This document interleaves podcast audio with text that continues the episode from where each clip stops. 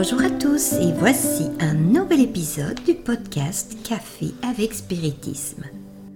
Aujourd'hui, nous vous présentons les réflexions de William Jacob sur un message de l'esprit Emmanuel, psychographié par Chico Xavier, intitulé Expérience personnelle, publié dans le chapitre 9 du livre Rencontre prédestinée.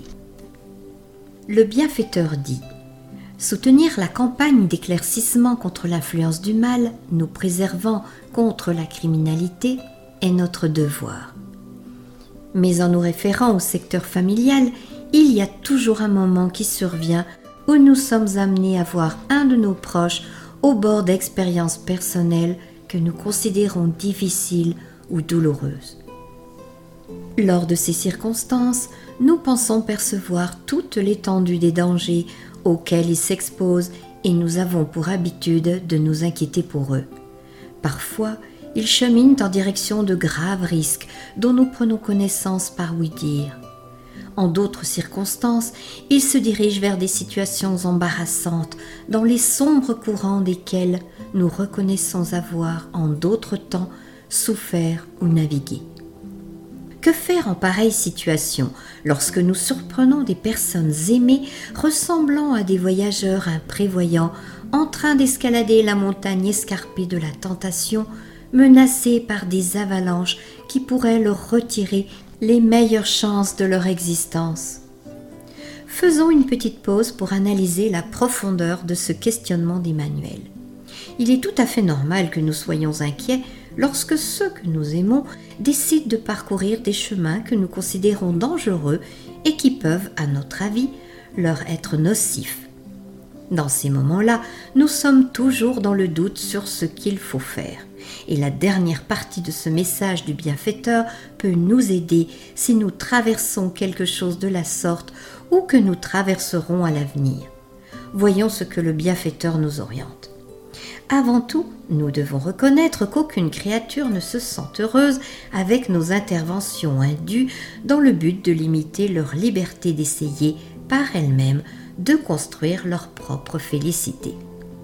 Chacun d'entre nous est un monde en soi, car le Créateur nous dote à tous de caractéristiques individuelles uniques. Émotions et pensées, à l'image des empreintes digitales, varient d'une personne à l'autre.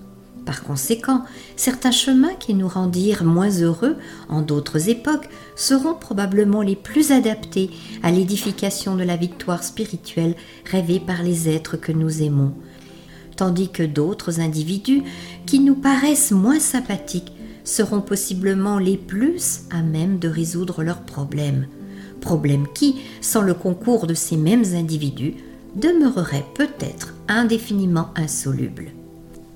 D'un autre côté, les circonstances qui entourent maintenant les êtres que nous bénissons avec notre plus grande affection peuvent être différentes de celles auxquelles il nous fallut faire face au jours passés.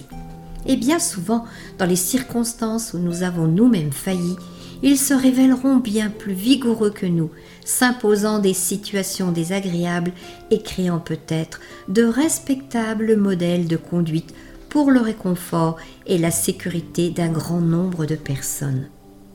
Ayons ainsi suffisamment d'attention pour ne pas blesser l'indépendance personnelle de ceux que nous aimons, voyant en eux des enfants de Dieu, tout comme nous, avec des nécessités similaires aux nôtres, conservant le droit de construire leur vie au prix des expériences qu'ils se proposent de payer selon le même critère par lequel nous avons racheté le coût des nôtres.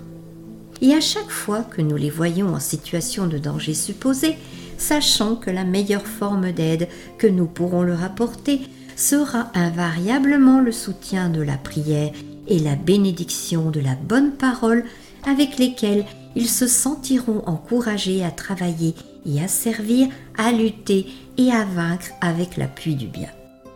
Quel beau message Nous soulignons la partie quand Emmanuel parle de chemins qui, dans le passé ont été la raison de notre chute et qui peuvent maintenant être ce qui nous mènera ou conduira ceux que nous aimons à l'ascension spirituelle. Nous mentionnons par exemple ceux qui sont tombés dans la position de chefs religieux.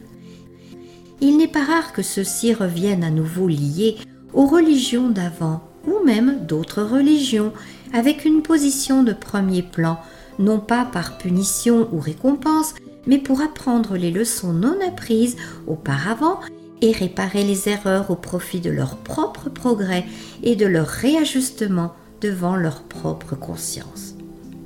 Bien sûr que les tentations pour échouer de nouveau peuvent exister, et ce que nous pouvons faire pour aider ceux qui sont les plus exposés aux dangers de la vie est, comme Emmanuel le dit à juste titre, de prier et d'adresser des mots d'encouragement au travail dans le bien où qu'il soit. Ce qui compte, c'est le bien que nous faisons et l'amour que nous dégageons par nos actes, nos paroles et nos pensées. Et bien voilà, je vous souhaite beaucoup de paix à tous et rendez-vous pour un nouvel épisode de Café avec Spiritisme. Bye bye